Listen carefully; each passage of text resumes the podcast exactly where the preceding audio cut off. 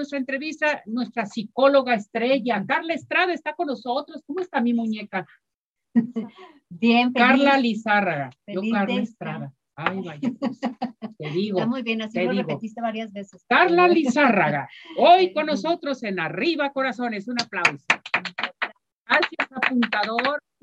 Muy bien, apuntador. ¿Qué tal? Eh? Todos estamos sobre todo. Feliz visitando las estrellas eh, con un tema muy, híjole, hasta difícil pronunciarlo. Pues estamos en el mes rosa, mes del cáncer de mama y qué barbaridad, qué cosa. No, y, creo que, bueno, cualquiera de nosotros ha vivido una experiencia o ha vivido cerca la experiencia con, esta parte y bueno, hay que hacer promoción y eso. Y bueno, el tema es cómo recibir la noticia de que tengo cáncer de mama. Entonces, eh, lo primero que hay que verificar es cómo recibir la noticia como se puede como se puede en el momento o como te llega. como te llega en el momento que te encuentres porque hay múltiples circunstancias y son situaciones que por mucho que a lo mejor si eres médico, si eres psicólogo, si eres profesional de la salud que está inmerso en eso, aunque tengas los conocimientos, aunque tengas una experiencia, cuando te llega un diagnóstico es un shock emocional. Es un shock que no lo tienes preparado y a lo mejor, a lo mejor que tenías sospechas, que te sentías mal, pues ¿cómo lo recibes?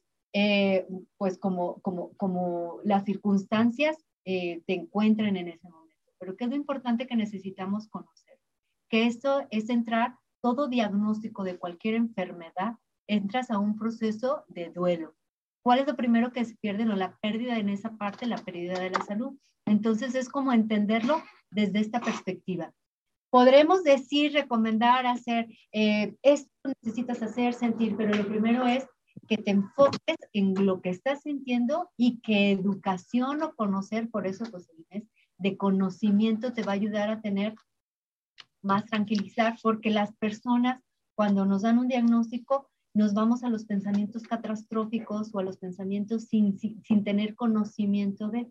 Entonces hay que informarnos eh, y verificar cuál es, eh, diferenciar entre el, si es posible y la probabilidad. O sea, las estadísticas nos dan, dependiendo del diagnóstico, el porcentaje o las probabilidades de y los protocolos a seguir y las posibilidades. Y a veces nosotros nos vamos a lo que es posible, pero catastróficamente. Entonces, hay que tomar en cuenta esta parte, conocer, informarnos, dejarnos en las manos de, las, de los médicos y por otro lado, enfocarnos en la manera de que nuestras emociones después del shock del diagnóstico nos den la oportunidad de sentirlo, eh, verificar cuáles son nuestras, nuestros miedos, nuestras preocupaciones, el entender esta parte cognitiva de, bueno, ¿qué es lo que tengo? ¿Cuál es la probabilidad? ¿Cuál es el protocolo a seguir? Y bueno, enfocarnos en lo que sí podemos controlar y, y aumentar las probabilidades, o sea, si, si, las probabilidades para aumentar, para salir, para... Eh, eh, porque a lo mejor puede ser que estamos en una fase preventiva, incluso en eso, y ya nosotros nos vamos a lo catastrófico por el desconocimiento. Entonces, hay que eh, tomar de lo que sí podemos tomar control. Ah, definitivamente nosotros en un proceso eh, nos, nos dejamos en las manos de los médicos, de los doctores, y entonces es hasta donde yo puedo controlar, porque muchas veces nos vamos al sobreconocimiento y querer hacer el trabajo de los doctores, que claro que quisiéramos y nos interesa conocer más, pero hay un límite como en esa parte y es confiar en lo que a cada uno le corresponde.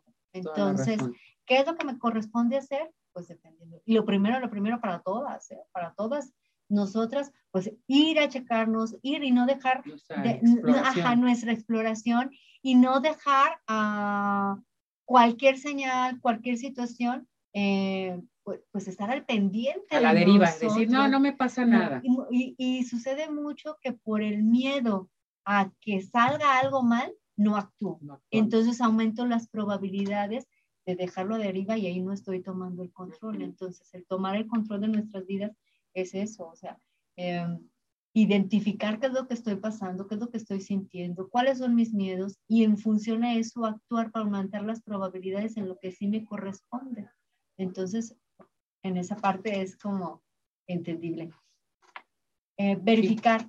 Claro que da miedo, incluso cualquier, eh, cualquier situación médica, a todos nos da miedo, incluso a los médicos o los que estamos profesionales cuando estamos del otro lado, pues salen nuestros miedos, nuestros temores, eh, el querer salir corriendo, el no querer ver, las fases del duelo, la negación, eh, ¿no? E, es, es, es, natural que en principio no lo puedas creer porque sobrepasa, pero bueno, es un proceso de duelo y que muchas veces nuestra mente nos juega en contra, porque a lo mejor nos vamos a lo súper catastrófico sin siquiera tener conocimiento de qué es lo que sí podemos hacer y que a lo mejor nada más estamos en muy a tiempo de hacer las cosas y, y, y ahorita que mencionabas en la entrevista anterior con el padre, pues las cosas que corresponden a Dios, dejarlas a Dios, las cosas que corresponden a los médicos, dejarlas a los médicos y tener control de lo que sí nos corresponde a nosotros y trabajar en ello.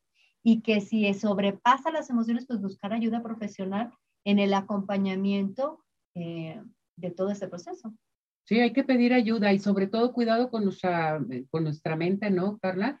Porque a cómo nos traiciona y cómo vamos y evolucionamos y vamos y vamos y pensando, pensando, pensando y nos podemos llegar a enfermar más.